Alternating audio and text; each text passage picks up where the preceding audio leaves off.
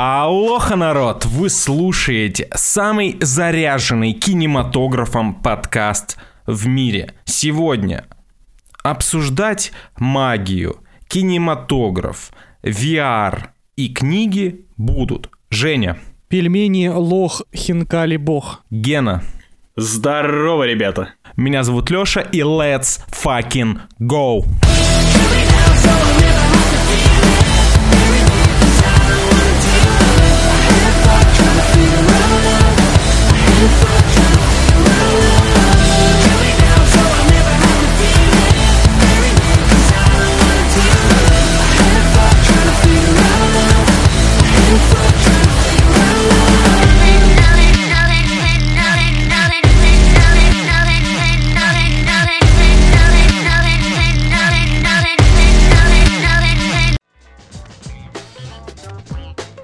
Заряженный кинематографом это, наверное, сильно сказано, учитывая, что в этом выпуске будет всего два фильма.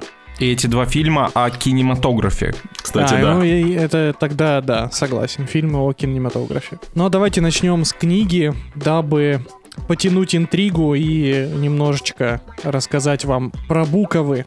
Я пока что ввиду своего э, рабочего времени имею возможность читать. К счастью, собственно, и я прочитал книгу, третью книгу своего пока что любимого автора, одного из любимых, Йоав Блум «Я всегда остаюсь собой» называется книга. Напоминаю, что это автор из Израиля, который э, написал потрясающие книги э, «Творцы совпадений» и «Руководство к пользованию на конец света», про которую я, кажется, рассказывал в одном из выпусков старых. Да, да, рассказывал. Э, И вот, значит, вышла еще одна его новая книга, и я не мог ее пропустить, наконец-то прочитал, благо она, как и предыдущие, читается в лед и очень и очень быстро. Я, наверное, могу сразу вам сказать э, фразу, которая вам эту книгу продаст. Если вам понравилось возвращение Блэка Крауча, то эта книга, Опа. то эта книга ближайший к нему аналог.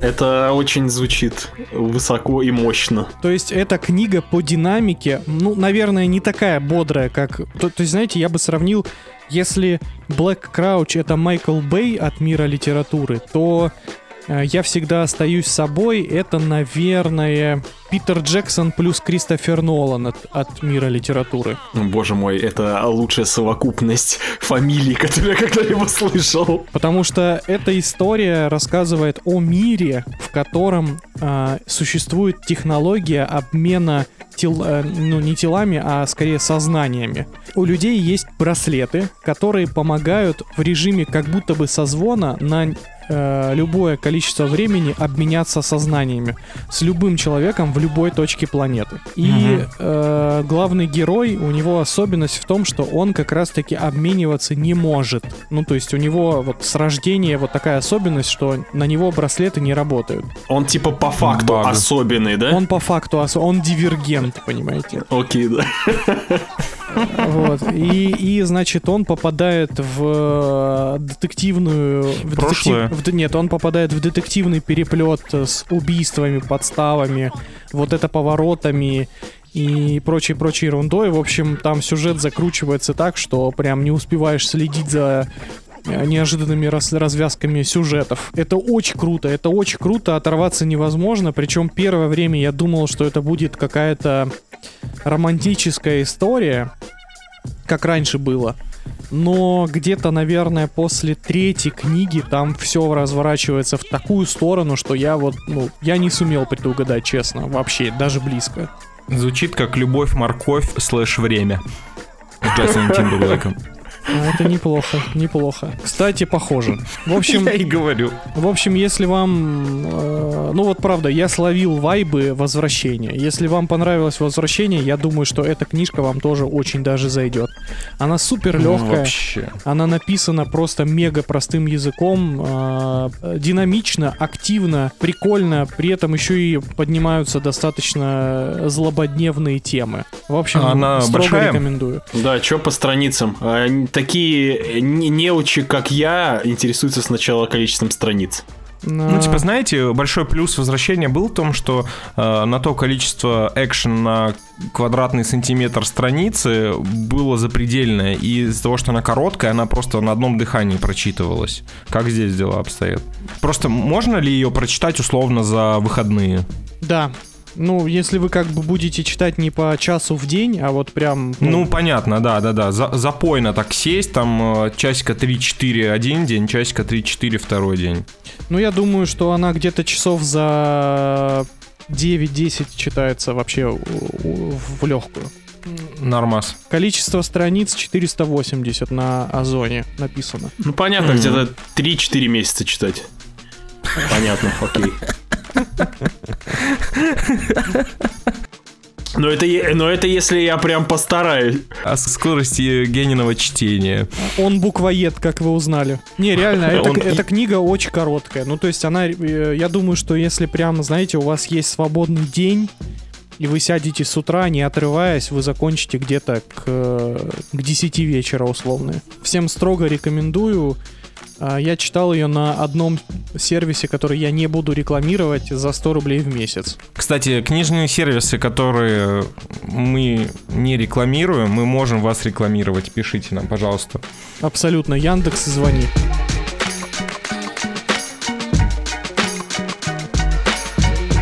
Что там у нас, Супербоул? Да. У нас э, из кино новостей за последнее время произошло всего одно – а, крупное событие, которое, кстати, раньше я ждал с гораздо большим э, воодушевлением. Это Суперкубок, если вдруг кто-то не знает. Суперкубок — это крупнейшее спортивное событие в Америке, вокруг которого какой-то просто не, нездоровый хайп происходит у них там. А нас эта история волнует исключительно тем, что в эту ночь чаще всего показывают трейлеры самых горячих новинок из мира кино. И, собственно, давайте обсудим то, что показали там. И первое, что нам показали, это э, разжиревшего Аквамена, разжиревшего Ридика, которые опять не поделили Ой, пельмень. блядь. И... Лех, можешь бразды правления взять, пожалуйста? Я не готов это слушать. И, э, значит, э, трейлер э, Форса Fast X это, знаете, как будто бы реклама аптеки нового геля от боли в суставах. Fast X. Маш своего дизеля. Кстати, да. Я не знаю, до сих пор, серьезно, у меня э, один большой вопрос. Зачем это смотреть? Все правильно, да. Ко всем людям. К тебе, кстати, у меня вопросов вообще нет. Я уже давно понял, что это за человечек такой.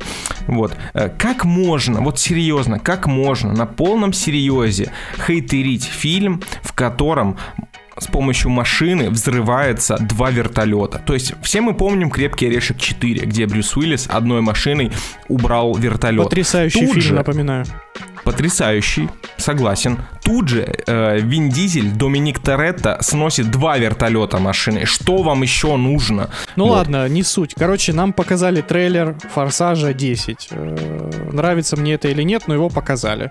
Почему-то, кстати, почему такие длинные трейлеры? Вы обратили внимание? Он сколько идет? Три минуты? Э, ну, там он, все трейлеры достаточно длинные. Он может да. идти сколько угодно. Кстати, ну, пока просто... мы не перешли с трейлера, с трейлера Форсажа, хотите расскажу шутку? А знаете, как зовут главного врага Вина Дизеля? Луз Газулин.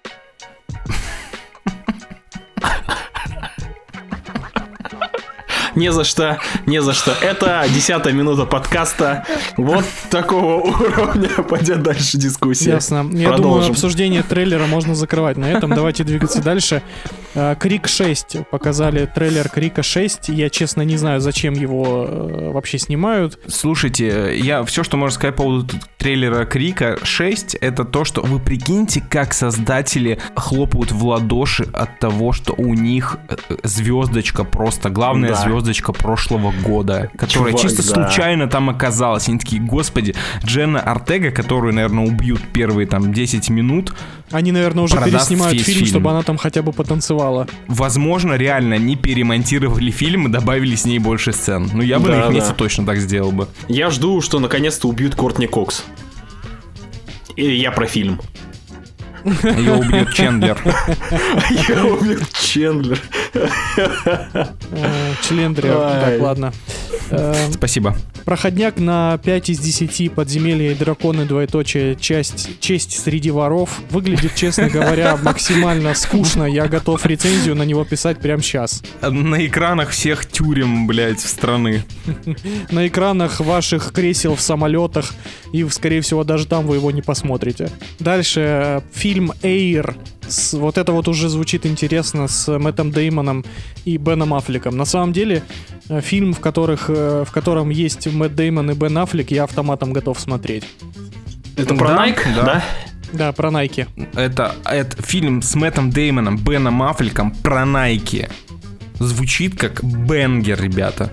А, едем дальше, и у нас еще есть фильм «Кокаиновый медведь» от Элизабет Бэнкс про 500-футового черного медведя, который э, жрет кокаин. Вообще не понимаю, откуда хайп. У меня есть мнение, то, что Элизабет Бэнкс а, плохой постановщик. И я с тобой абсолютно Вот. согласен. Типа, может тоже. быть, идея неплохая, но как режиссер, по крайней мере, все, что я у нее видел, а, пока что ничего выше, бля, ну 6 баллов не было. Ну, это, знает, Генины 6, напоминаю, это адекватные 3. Ну, типа того, да. Элизабет Бэнкс, единственное, спасибо за клинику. Да, кстати. И за а, голодные игры. Хотя нет, О, кстати, я, я не люблю Элизабет Бэнкс в клинике, потому что из-за нее Джей Ди стал отцом. А, да, давайте не ковырять старые раны.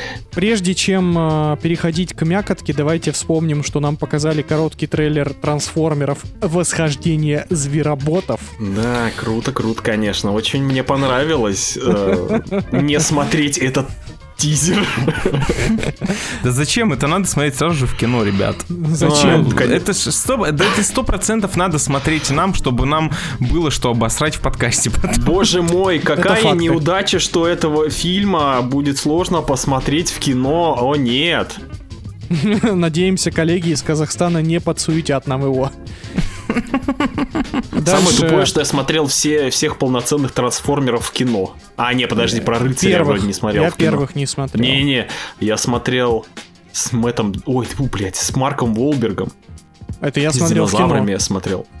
Ну вот, да. Я вот Бамблби Вот я сломался смотрел после. Марка. Бамблби отличный. Бамблби кал. отличный. Бамблби отличный. Ладно. Хейли Стейнфилд. Хейли Стейнфилд Цифры знаешь. отвратительная. Блять, да ты, ты больной. Шизоид. Чем тебе Хейли Стейнфилд не, не нравится? Я не понимаю, что с тобой Стрёмная, не так. отвратительная, вообще фу. Ладно, давайте Лех, дальше. ты же ты меня понимаешь, да, теперь? Сначала он катит на вина дизеля. Я не понимаю. Хейли Да Стэнфилд, с ним, с вином дизелем, Хейли блядь. Стэнфилд Как- находится в одной мусорке вместе с Джемой Артегой, э, Флоренс Пью, э, Дженнифер Лоуренс и Вин Хватит. Дизель в одной помойке там лежит. Мне кажется, Хватит. ты два раза вина дизеля назвал. Или нет? Вроде два. Ладно. Про Дженнифер Лоуренс. Давайте двигаться. Давайте. Но они оба выглядят как люди, бахнувшие пельменей. Ой, блядь. Она родила. Если что, ребят, ребята, которые слушают этот подкаст, Женя неделю такой назад говорит, блять, может быть мы будем менее токсичные? Это Да не, он предложил. С другой стороны, я правила пишу, я их и нарушаю. И, собственно, мякотка. Самое важное, что показали на Суперкубке, это э, закат Снайдерверса в том виде, в котором он существовал. Лучше бы не существовал. Флэш. Э, Мне э, понравился трейлер, я так скажу вам. Но сомнения по поводу качества фильма, конечно же, гигантские. Но Мускетти вроде бы неплохой режиссер. Фильм очень долго мучили. Я надеюсь, то, что он все-таки доберется до экранов в нормальном виде. Но опять же, из-за того, что его долго мучили, вполне возможно, то, что там получится кал. Скорее всего, это будет кал. Но, блин, трейлер интересный. Вот реально, трейлер зародил во мне желание посмотреть фильм. Мне кажется, он справился со своей задачей. А Я могу описать это э, впечатление от трейлера мемом, где сидит мужик в классном свитере и говорит нихуя непонятно, но очень интересно. Я боюсь, что это будет очередной бутерброд с фан-сервисом, который э, будет выезжать чисто на каких-то олдскульных старых твоих э, впечатлениях. Тот же самый Человек из стали или Бэтмен с Китоном. Не знаю, если, если будет все прям цельный фильм, и они будут использовать фан-сервис э, как крутой инструмент для рассказывания истории, а не строить фильм вокруг фан-сервиса, будет неплохо. В трейлере я увидел просто много компьютерной графики, стильный, классный, в стиле Черного Адама, и плюс еще э, куча-куча фан-сервиса. Не знаю, спорное впечатление. Я, кстати, э, зашел на... решил почитать комментарии э, трейлера на ютубе. И там просто все ссаться. Это какое-то просто невероятное э, воодушевление у людей. Люди просто счастливы были увидеть этот трейлер. Вот, это чем дышит обычный зритель? Э, я, честно, не понял. Ну, я, я вижу, что пытается сделать DC, они пытаются хайпануть в... Как бы, какая ситуация, да, была? Э, мы уже обсуждали это. Руководство Warner Brothers хваталось за любую э, соломинку, которая была на плаву. И, соответственно, они откопали Майкла Китона, который в трейлере выглядит как оживший труп. И я даже, честно, не понимаю, в какую сторону они его Бэтмена будут двигать. Они решили вытащить тонну фан-сервиса, чтобы спасти это кино. И э, изначально этот фильм, напоминаю, снимался для того, чтобы ввести новых персонажей. В частности, Супергерл. Ввести Бэтмена Майкла Китона как основного старого Брюса Уэйна вместо Бена Аффлека. Потом руководство Warner Bros. переобулось и решило, что мы все-таки оставим Аффлека вместо Китона и пересняли концовку Флэша. А сейчас вообще внезапно выяснилось, что все эти актеры идут нахер, кроме э, Эзры Миллера, который, которого бы я нахер послал в первую очередь, честно говоря, из всего этого актерского состава. Хотя странно, на самом деле у Эзры Миллера до всего этого крупнобюджетного кино неплохая вырисовывалась карьера. Да, он, был хороший актер. Он же кстати. неплохой актер. Он же неплохой актер.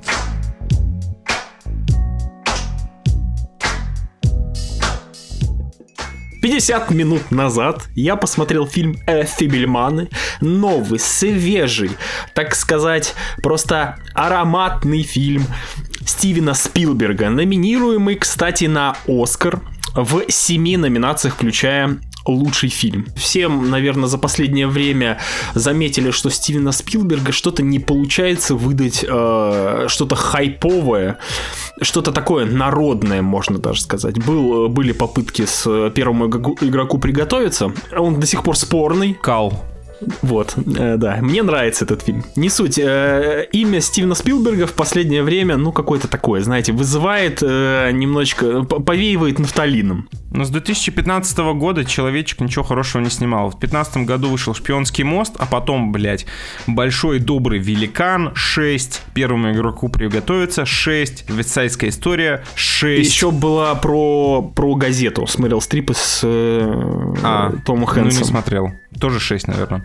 Не суть. И в этот раз он решил, в принципе, не выпендриваться и снять около мега, около автобиографический фильм про свою э, жизнь, про становление Стивена Спилберга э, как режиссера. Название Фибельмана это фамилия семейства э, тех людей, о которых идет речь в фильме. Многодетная еврейская семья живет себе, все хорошо. Вот. И один из персонажей, молодой человек, это, грубо говоря, зеркало Стивена Спилберга. Пацана с малых лет начал впечатлять кинематограф. И он под впечатлением от просмотра одного фильма взял в руки камеру и начал снимать там всякие домашние посиделочки, прочее, прочее, прочее. И на фоне всего этого разворачивается некая семейная драма. Чтобы не тянуть кота за яйца, мне фильм понравился. Но фильм для меня оказался уж больно обычным. Он очень приземленный, катастрофически приземленный. В принципе, как это Спилберг и умеет делать до этого.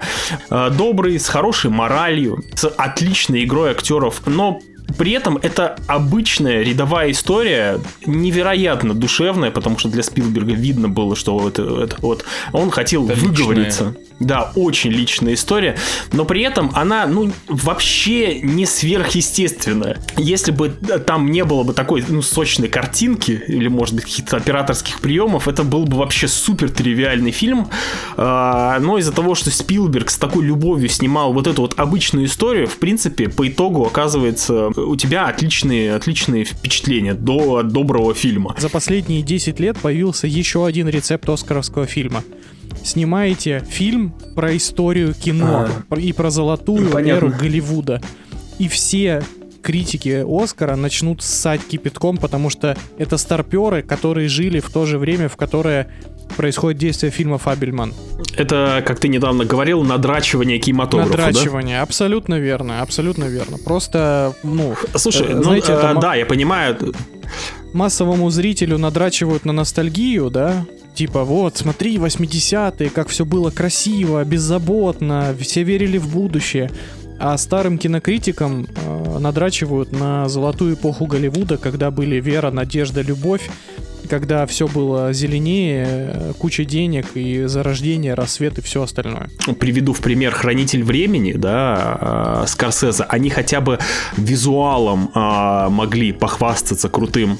Как бы здесь вопросов не было, почему он был там, например, в наградном сезоне. Или тот же фильм, который мы, про который мы будем беседовать дальше. Там тоже есть э, определенный стайл, так сказать. Здесь же, ну, это такое об, обычное ностальгическое кино про человека, который любил кино. Ничего такого сверхъестественного нету. Я бы назвал это кино академическим. То есть вот я когда смотрел все сцены, они, знаешь, сняты, ну вот, знаешь, как будто такое по учебнику кинематографиста. То есть Спилберг, он как классик кино, он прекрасно знает, как поставить тот или иной кадр с определенным, чтобы вызвать у тебя ту или иную эмоцию, да, и он вот не отходит от золотого стандарта.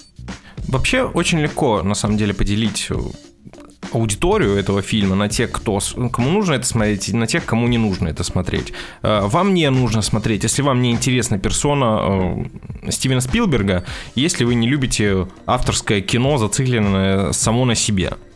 Мне очень понравился этот фильм. Сейчас объясню чем. А, наверное, самое главное в этом всем, то, что наконец-то, блядь, Стивен Спилберг, сука, выдохнул. Он выдохнул и просто снял в кайф. И это очень заметно, то, что он снимал в кайф. От Фибельманов тянет Санденсом. А, я тоже согласен, то, что это далеко не оскаровский фильм, потому что он смотрится очень динамично. И поставлен он очень очень просто. По сути, все просто в этом фильме. Но, как все мы знаем, все гениальное просто. Это замечательная локальная история. Я получил большое удовольствие от фильма, потому что он простой, он о кинематографе. И мне рассказал больше о жизни режиссера. И, опять же, я уверен, то, что он мог уйти в жесткую драму, развить всю эту тему с проблемами в семье до слезоточивости, чтобы вы все утонули в слезах, но он не стал этого делать. За это большое спасибо. спасибо это локальная прикольная, милая история, которая, если вы любите кино, если вам интересен Стивен Спилберг, вы должны смотреть обязательно.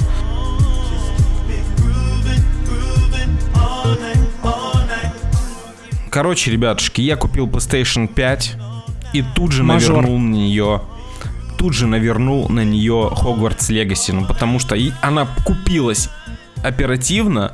Я ее собирался покупать э, к Человеку-пауку 2, но, блядь, Хогвартс Легаси из всех щелей, вы сами все понимаете. О том, как я покупал PlayStation 5, как я взламывал турецкие банки, как я переводил деньги на Binance, это все мы оставим на выпуск для Бусти. Потому что, Четко. поверьте, там есть что рассказать. Вот. Э, что там с Хогвартсом? Hogwarts Legacy э, большая игра во вселенной Гарри Поттера, которая никак не связана с Гарри Поттером. Э, новые персонажи, весь состав э, героев другой, все новички. Главный герой по стечению обстоятельств поступает в Хогвартс сразу же на пятый курс. И при этом он обладает тайной темной магии, о которой не подозревал. Это опять история про, див... про дивергента, я правильно понимаю? Да, это абсолютно история про дивергента. Я могу сказать так, я наиграл 5 часов э, из которых я выполнял и побочки, и сюжетные линии, и сюжетки. Про сюжет я могу сказать так.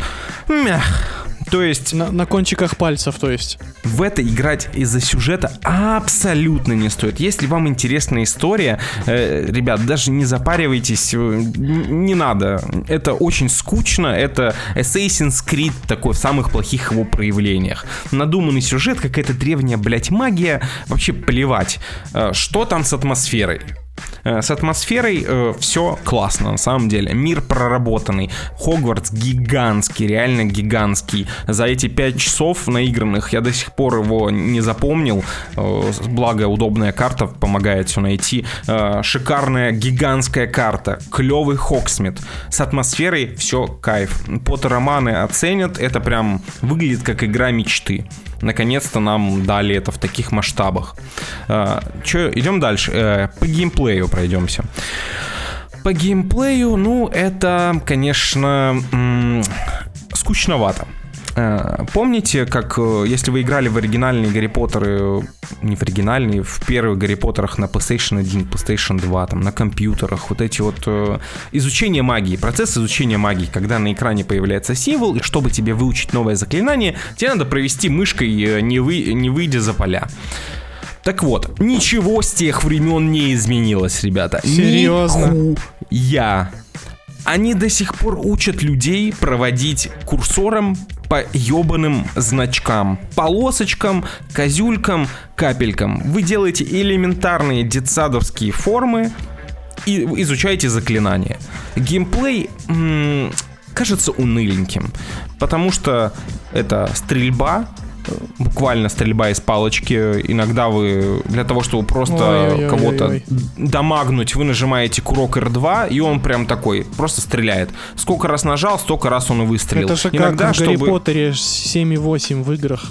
Э, Также есть дополнительные спеллы, которые там активируются зажатием там R2, м, крестовина R2 квадраты, э, там алахаморы, левиосы и все остальное. Приподнять врага, пульнуть в него обычным э, дамагом через курок, он улетел, притянул его к себе, опять ударил, элементарщина, от которой очень скучно. Вот помните, как мы говорили о геймплеях Стражах Галактики? Так вот, в Гарри Поттере геймплей хуже, чем в Стражах Галактики, ребята. О И живите, блядь, с этим. Я не верю, это все хуйня, надо проверить.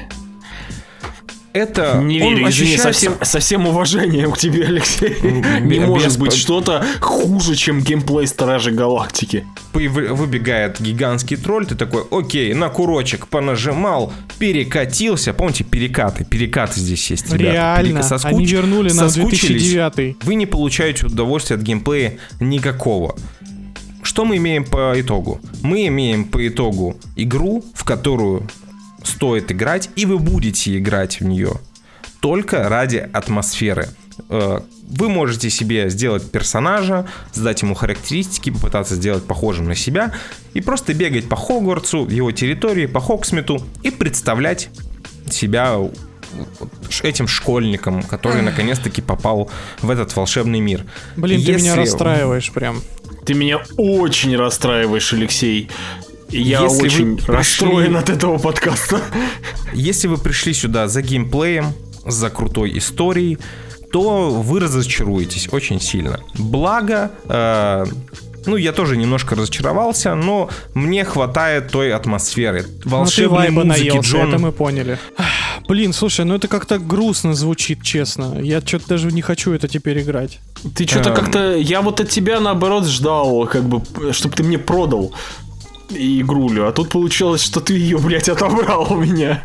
Ну, блин, к сожалению, ребят, все как есть описал. Это мнение по пяти часам игры. Но, Окей. опять же, возможно, сюжет более-менее станет интереснее, когда все разойдется, когда Ой, я ты пройдешь все туториалы. Arts.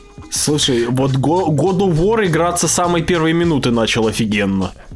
Ну, если по этой логике, то в игре ничего хорошего не будет дальше. То есть это Смотри. все будет... Ну, 100 часов ты в нее не наиграешь. Ты там пробежишь... Я, ну, то есть я для себя принял то, что я про- пробегу сюжетку, и все. Судя по... Если ничего лучше не станет, если сюжет хотя бы не ста- начнет стараться. То есть ощущается то, что игру делала молодая команда.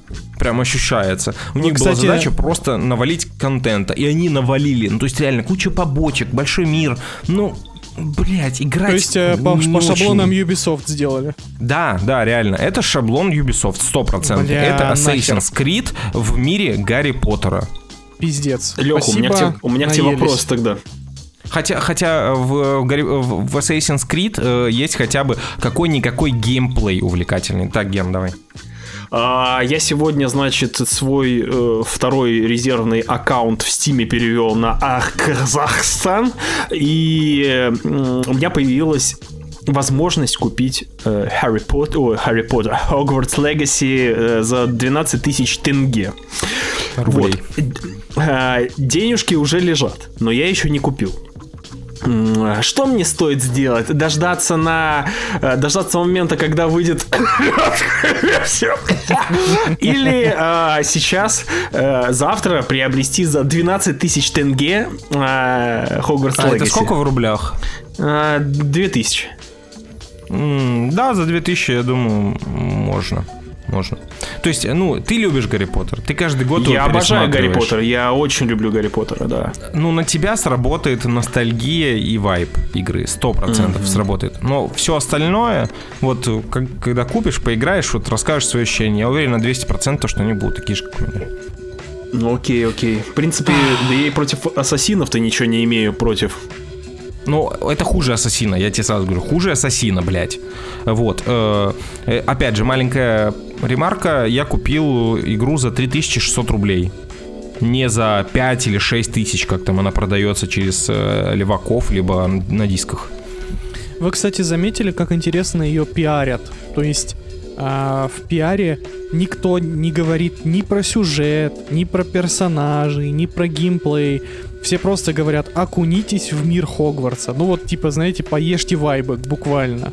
Ну тогда это честный пиар. Все так и есть. Потому что э, геймплеем ты ее не продашь, историей ты ее не продашь.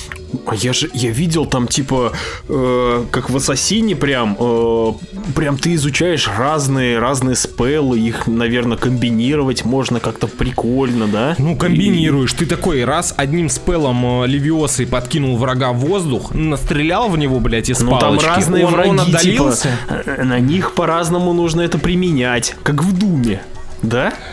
Ну ты сравнил, блядь. Да, да, Ген, как в Думе. Да не, я сейчас Как, просто в, как в UFC скорее. Doom Eternal перепрохожу повторно, ебать, там вообще стратегом нужно быть. Ну ты сравнил. Doom Eternal это, это шахматы в мире шутера. Ну да, да. Я Короче, подумал, то, что там плюс-минус то же самое. Гарри Поттер в стилистике Дума. Я бы в такое поиграл, честно говоря. Ну, Конечно, да. Подводя итог, хочу сказать, если вы охренеть как любите Гарри Поттера, то купите и поиграйте. Нахер не слушайте мое токсичное мнение, купил игру, Да не- обосрал. Да у тебя это не токсичное согласен. мнение. Это не токсично. У тебя вообще вполне адекватное мнение.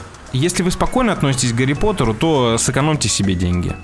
Купите NFS Unbound. Ты больной ублюдок, нашел, что рек- рекомендовать. Закинул, блядь, свою. Хочу купить NFS Unbound, пиздец, пацаны. Давайте дальше.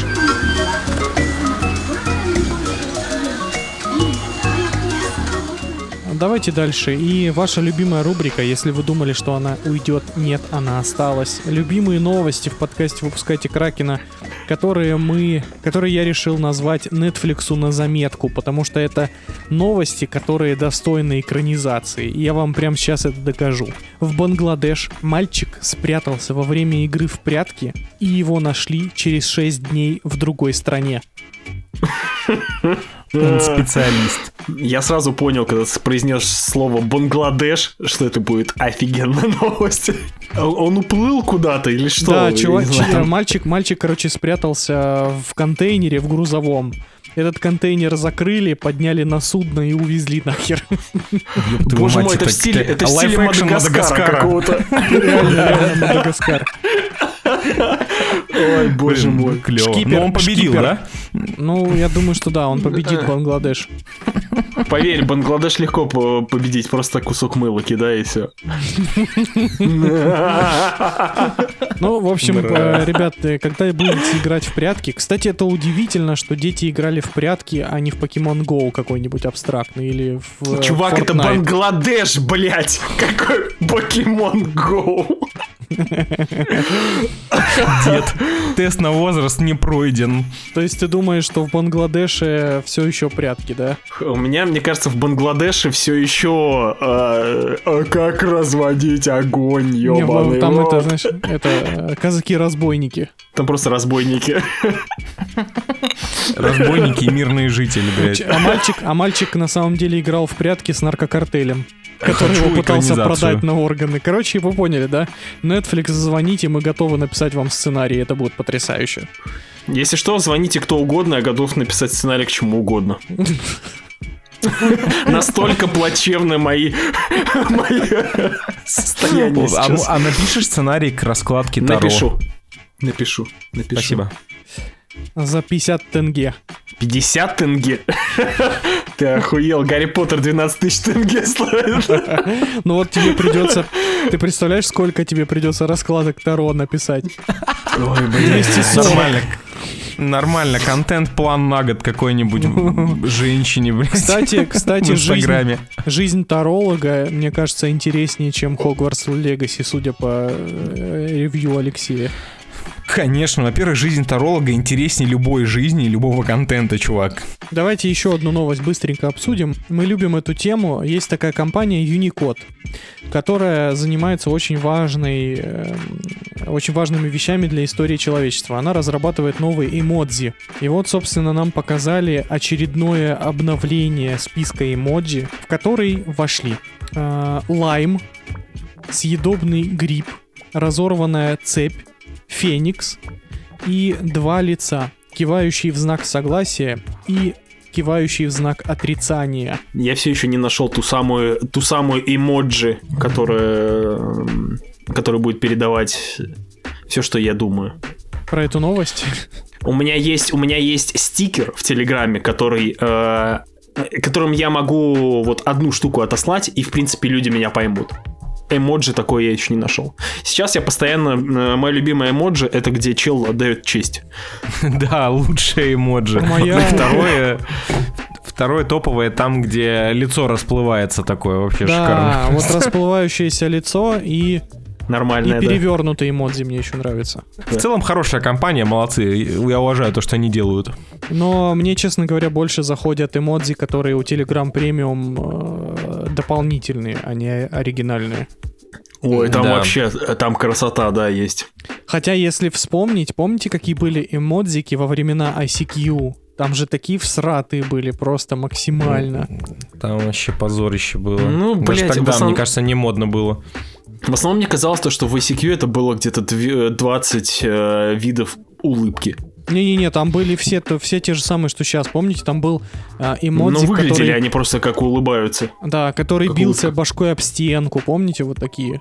К- Которые еще Да, кол- да, колобок. Они назывались колобок. Кстати, вот э, что кто-то бьется об стенку, мне этого не хватает сейчас.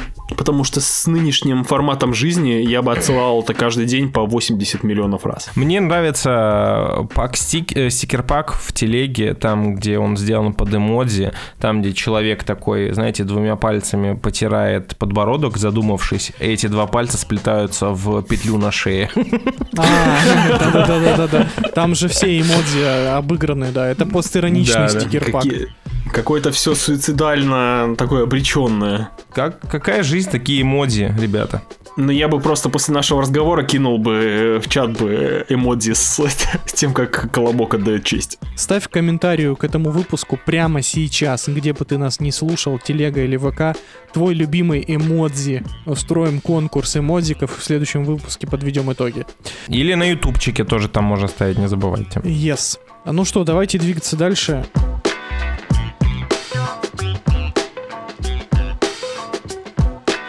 Что, что я вам хочу сказать? Вы знаете мое отношение к компьютерным играм последнее время. Я э, практически перестал это делать, потому что мне жаль на это время тратить. Но, но, но. А, Давичи в Питере я случайно оказался на выставке Балабанова, о чем расскажу в выпуске для Бусти, поэтому подписывайся. И до этой выставки я успел опробовать VR Experience в виде Half-Life Alyx.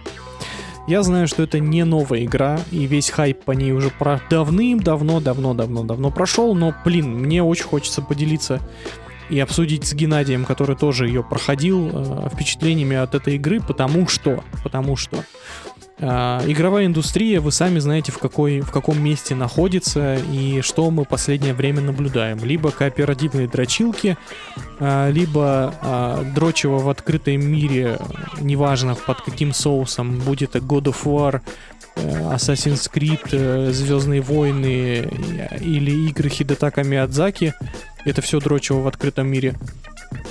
А, либо вот то, что мы видим в Хогвартс Легаси, что как бы тоже дрочево в открытом мире, честно говоря. И вот э, помните то самое чувство, чувство, когда вы в детстве запускали Half-Life 2 и просто охеревали от того, насколько же эта игра капслоком написана. То есть это это проект, Ахуй. который, который дает тебе, который дает тебе действительно ощущение игры. То есть э, продукт, который не ведет тебя за ручку, не объясняет, что делать, который инструментами геймдизайна, а не слов, субтитров, подсказок или еще чего-либо, учит тебя жить в виртуальном мире, э, дает кучу инструментов и говорит, вот тебе инструменты, вот тебе задача, иди и решай эту задачу. Как ты ее будешь решать, как ты будешь в это играть, э, ты волен делать так, как хочешь. Ближайший аналог из этой всей истории, наверное, игры Nintendo, которая до сих пор делает игры, э, та же Зельда или Mario Odyssey вам в пример. И вот Half-Life Alyx дарит, подарила мне реально вот те самые забытые ощущения от игры. Когда тебе дают э, новые инструменты, дают площадку для того, чтобы ты в них играл. И не говоря уже о том, что это единственный, к сожалению, пока что VR experience, который действительно нужно попробовать каждому. Э, я реально в полном восторге. При том, что я пробовал эту игру на, уже на двух шлемах виртуальной реальности. Я пробовал ее на шлеме от Valve сначала, а потом на Oculus. Ну и, конечно, шлем от Valve несравненно выигрывает у Oculus, но в целом на Oculus тоже вполне себе клево. И, э, ну что, Ген, давай обсуждать, что там было клево. А, смотри, я э, прошел Half-Life Alex где-то, может быть, два года назад, поэтому мои впечатления могут быть немножечко притуплены. А, с Half-Life Alex у меня забавная ситуация, потому что когда он вышел, я такой думаю, ну, я не буду смотреть ни прохождение, ни сюжет, вообще ни геймплей с расчетом на то, что когда-нибудь я, может быть, поиграю в нее. Я верю. Я, знаешь, это была слепая вера. А, как я уже рассказывал, вроде бы в одном из э, лайвов, то ли спешили, когда я обжегся с э, Heavy что я не думал, что я когда-либо поиграю в эту игру. И поэтому я ознакомился с ней от начала до конца, и при уже э, самом знакомстве личном я немножечко разочаровался. С Half-Life Alex я решил не повторять эту ситуацию и такой, окей, вдруг, вдруг я не знаю, как жизнь повернется, что я поиграю в Half-Life Alex. И бах, а, благодаря одному моему хорошему э, знакомому, Денис, привет, у меня оказался мощный ПК с классным роутером и с Oculus Rift, ой, Oculus Quest. Ну, этот набор у меня оказался дома. И с лицензионным Half-Life Alex. И в итоге, да, я его прошел пару лет назад и просто охуел. Это, знаете, э, многие, кто говорят, блядь, ну вот я там прошел игру, это клево, там все дела. Я на самом деле еще та киберкотлета, но когда я запустил Half-Life Alex, э, как вы знаете, как будто у тебя открылось э, новое чувство, которое совсем тебе не знакомо. И вот э, Half-Life Alex я не мог поверить своим глазам, что это сука, игра, в которой ты принимаешь непосредственное участие.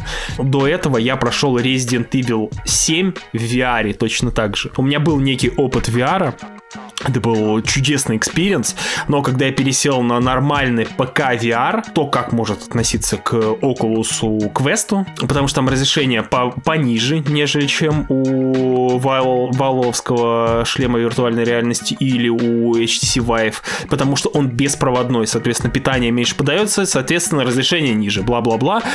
Но даже со всеми вот этими вот костылями выглядело все просто неимоверно охуенно. Это на самом деле можно долго пиздеть о том, что О, это не передать словами, бла-бла-бла. А, но на самом деле это правда не передать словами. Это правда Много не передать словами, говорить, вообще да. реально. Это, Это не вот передать. Я, я реально, вы знаете мой скепсис, вообще в принципе э, скепсис относительно AR и VR технологий. Я считаю, что это пока что мертвые технологии и ничего там интересного нет. Да, ну, факт. я имею в виду, я имею в виду. Пока что да.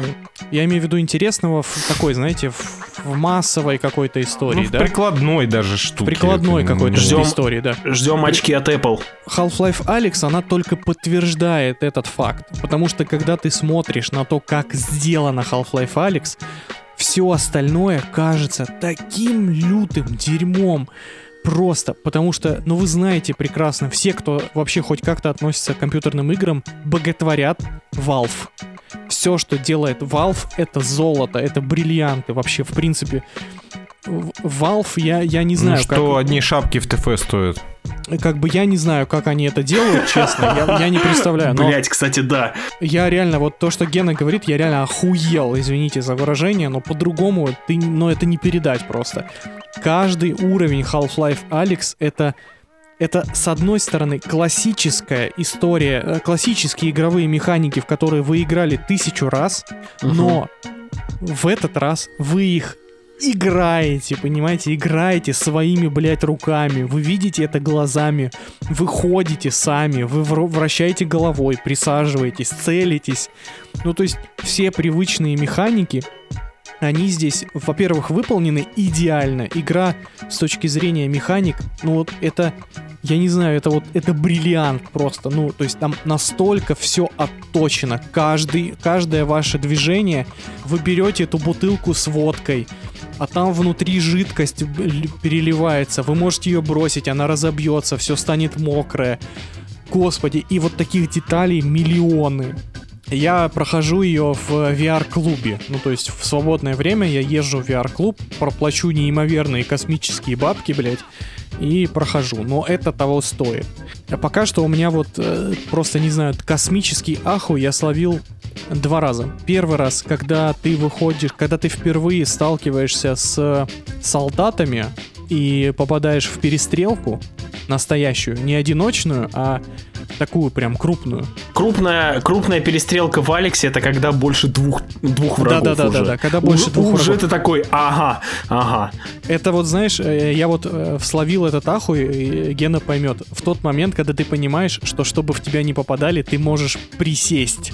И второй момент ахуя — это глава, которая называется Джефф. Джефф это э, ебака, да? Да. О, ебой. Любители хорроров как бы откроют для себя нечто новое. Я не знаю, как играть в, в остальные игры теперь, понимаешь? Ну, типа... Да, ничто- я, я, тебя, э, я тебя абсолютно понимаю, да. Ничто не сравнится с ощущением, особенно ты сейчас вспомнишь, вспомни сцену в лифте. Да, да, да. Это пиздец. Это просто, просто я... Тебе я- приходилось, тебе приходилось, грубо говоря, прятаться от главного монстра игры в полуметре от него, и ты рядом с ним сидел. Это просто, да, это да, не это- передаваем. Настолько, это знаешь, вот типа помните те стримы по амнезии, которые дали жизнь многим ютуберам, когда они такие, а монстр, все дела, а ты реально, э, реально в метре перед твоими глазами, ну типа мега, ну мега противник, мега враг, это просто непередаваемо, непередаваемо. Это просто оху- Ребята, вот я всем, всем рекомендую, я заклинаю вас, потратьте деньги, сходите в VR-клуб и поиграйте в Half-Life Alyx. Вот я до этого говорил, что игра номер один для меня это Hollow Knight. Half-Life Alyx это реальная игра номер один, в, наверное, в игровой индустрии за последние, я не знаю, сколько лет. 15-20, когда там Half-Life 2 вышла. Э, новый фильм Демина Шазела «Вавилон». Э, Демин Шазел, я думаю, вы согласитесь сейчас со мной, то что это он был одним из самых многообещающих молодых режиссеров на момент выхода «Одержимости» и «Ла Ленда». Свежая кровь, который стабильно выдавал годноту. Но после «Ла Ленда» у нас э, произошел фильм с Райаном Гослингом про Нила Армстронга, который был, скажем так, ну, не очень, не очень. Может быть, со мной кто-то и поспорит, но, честно, я, я на нем просто засыпал. Вот мы добра, э, добер, добрались до новой работы этого режиссера. Э, «Вавилон». Когда фильм вышел, фильм обосрали с ног до головы. То есть мало того, что фильм собрал в прокате около э, 700 рублей во всем мире, Э, так э, критики просто уничтожили картину. То есть нам говорили про то, что фильм рваный, сырой, э, вообще в целом несмотрибелен из-за того, что там нагромождено. Давайте все-таки разберемся, что там. «Вавилон» — это фильм, о, который начинается с 20-х годов о кинематографе, о том, как зарождался кинематограф, о том, как он эволюционировал, о том, как кинематограф из э, немого кино трансформировался в аттракцион в кино со звуком, диалогами, в кино, э, для работы над которым нужно учить текст. Э, в этом фильме можно назвать трех главных героев. Это главный герой Мэнни, э, мексиканский парнишка, который грезит попасть в индустрию кино и готов ради этого на все персонаж Марго Робби, девушка, которая Нелли, э, которая тоже э, грезит миром кино, готова сниматься во всем что только можно, лишь бы быть на экране.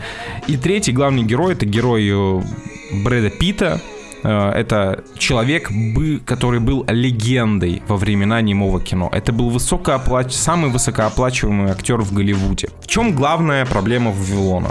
Вавилон длится 2.40. 3.10, блядь. Ой, ты, а, 3.10? Это Фабельманы 2.30 идут. Ой, точняк, да. Слушатели, Фабель... зафиксируйте это. 3.10, блядь. А я напоминаю, 3, что ни один фильм в истории человечества, кроме «Властелина колец», не имеет такого права. И при этом Сейчас у вас, у вас в голове э, промелькнула мысль, блин, 3 часа 10 минут скукотища, стоп, какое-то кино, блядь, уже ж есть артист про переход в э, звуковую эпоху кино, нахера мне это смотреть? Но это совсем другие 3 часа 10 минут. Этот фильм перенасыщен контентом. В нем происходит такое множество всего, всего безумия, которое творится в Голливуде.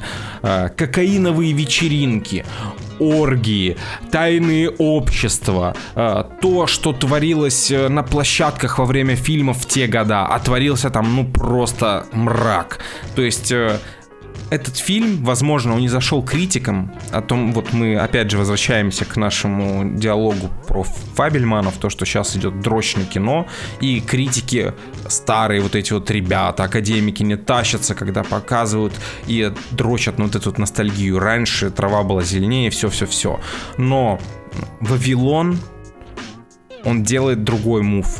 Он показывает то, какой ад творился раньше в этой индустрии. Те самые крутые классические великие картины, которые все любят и обожают, снимались в говне, в моче, э, с разваливающимися декорациями. Многое получалось совершенно случайно.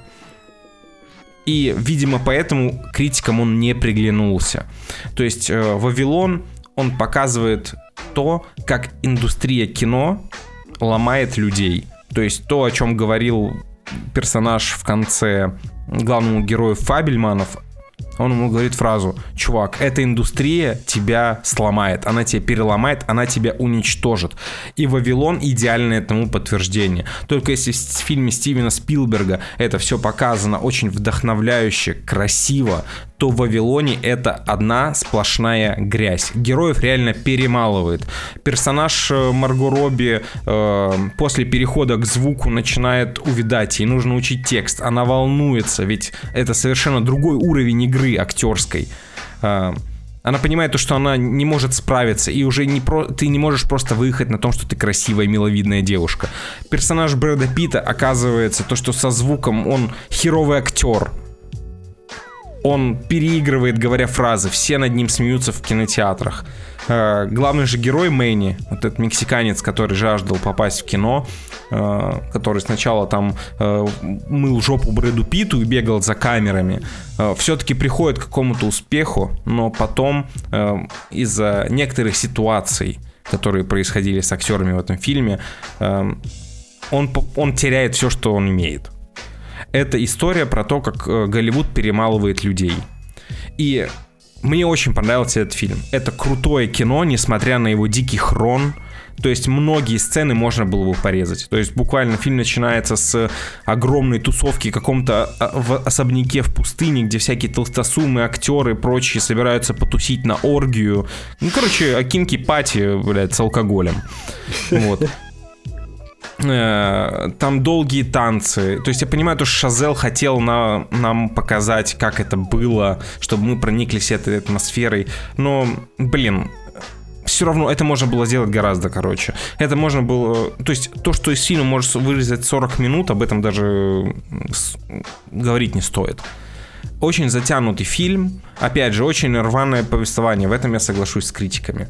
Очень рваное. Но те истории, которые там показаны, с проникновенными сценами, особенно когда герою Брэда Питта, э, его э, подруга, журналист, объясняет то, что чувак, ну, я понимаю то, что у тебя сейчас дела идут плохо, ты больше никому не нужен, но слушай, ты должен благодарен быть судьбе за то, что у тебя было все вот это вот. Э, деньги, слава, успех, у тебя это хотя бы было. Многие не добиваются даже этого. Ты талантливый человек, который просто прошел красиво, прошел свой путь. Это не повод э, для того, чтобы грустить и расстраиваться. В общем, Вавилон э, нужно смотреть всем, кто по-настоящему любит кино. Кому интересна индустрия, э, кому интересны персонажи. И вообще э, то, как снимались фильмы тогда, это очень важный и прикольный, наверное, самый прикольный момент, это когда была съемочная площадка, на которой одновременно в пустыне, съемочная площадка в пустыне, на которой одновременно снималась куча фильмов очень классно все это показано. Работа с камерами, то, как э, драки эти, постановка драк. Супер классное кино для фанатов кино. Если вам не очень интересно, и вы смотрите кино только ради того, чтобы скрасить вечер, то Вавилон вам запрещен. Вы его обосрете, уничтожите и, скорее всего, не досмотрите. Поэтому вот так. А, еще это замечательная роль э, Тоби Магуайра. Блестящие 15 минут. Отлично отыграл. Великолепно просто. И в целом э, та сюжетная арка, которая запускается благодаря герою Тоби Магуайра, целиком полностью великолепна. Там какой-то бади-хоррор уже начинается, реально. Там хостел был просто на этом сегменте. В общем, вот так вот. От меня 8 баллов. Очень хороший фильм. У меня очень смешанные чувства оставил данный фильм, потому что я на самом деле его особо не воспринимаю как цельное полотно. Я понимаю людей, которые говорят про рваный сюжет. Этот фильм я могу описать так, как будто Мартин Скорсезе и Баз Лурман попытались переснять однажды в Голливуде Квентина Тарантино только вот на вот по сюжету, который написал Дэмиен Шазель. Получилось, что получилось? Получилось очень-очень динамичное кино. Леша прав в этом плане. Фильм а, он при всем своем хроне, он на самом деле не дает заскучать.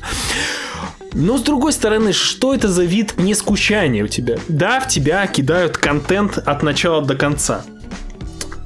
Но я не скажу, что этот контент весь мне был интересен. Я скажу, что этот фильм был мне интересен как некое количество классных сцен а, продолжительностью от 10 до 15 минут.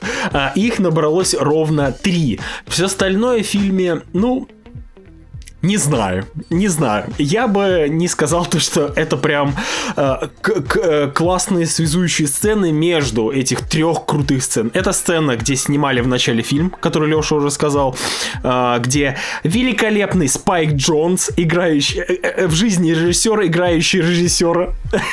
Опять же, у нас классная камео во второй раз. До этого был Дэвид Линч, играющий великого режиссера. Здесь Спайк Джонс, играющий тоже режиссера. Там показали за кулисья просто чу- чудовищно гипертрофированные а, стиль съемки старых фильмов 20-х годов, где а, там была одна сцена, она просто великолепна. Была экшн-сцена в стиле Спартака, где люди друг на друга бе- бежали стеной, и в итоге там э, было закулисье, где людей, как в в войну. Там был специальный центр с медсестрами, где их лечили аки военных с ранениями.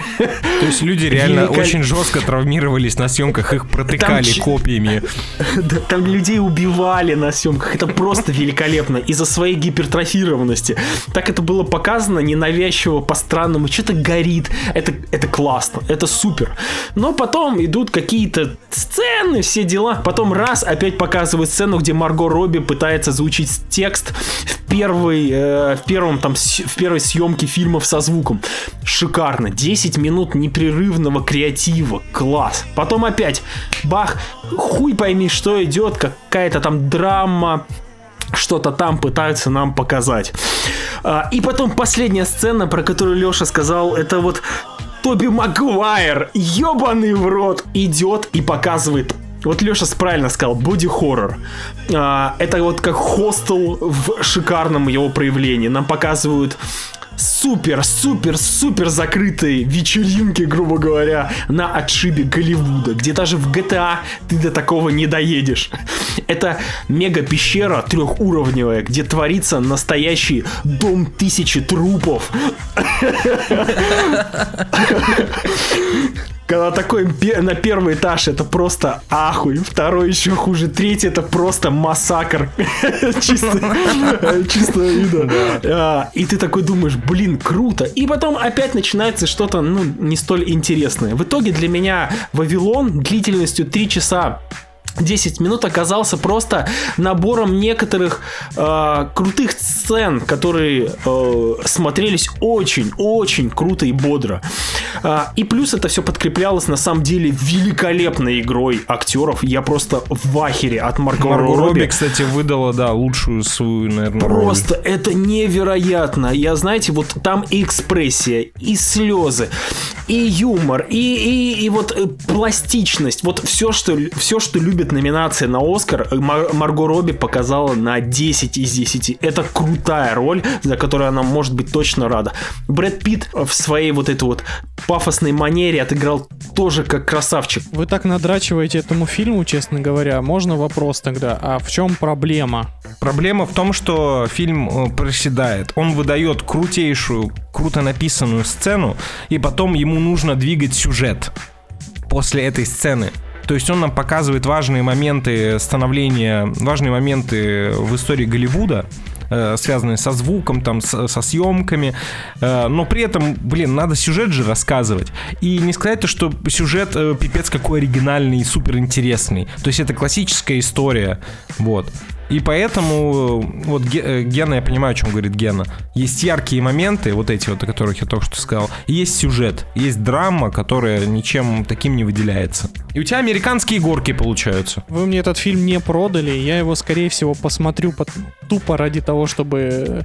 Ну, потому что Шазель... Пока что я не, не могу сказать, что это хороший режиссер или плохой. У него пока еще мало фильмов, чтобы однозначное мнение составлять. Но любопытно. Ни, никаких там подводных камней, э, там пищи для размышления, э, мета-иронии нет. Фильм очень прямой, он просто показывает это все в такой яркой наркотической э, стилистике. Особенно тому пример первые, первые 15 минут, э, которые, в принципе, хорошо описывают э, дальнейшее происходящее. И на этом все, дорогие друзья. Большое спасибо, что слушали нас. Не забывайте ставить ваши оценки, писать отзывы. Не забывайте прожимать лайки на ютубчике и писать там же комментарии. Э, подписывайтесь на нашу телегу, подписывайтесь на наш бусти. Все самые важные ссылочки в описании выпуска. С вами были Женя, Гена, Леша. Целуем вас, пузики. Пока.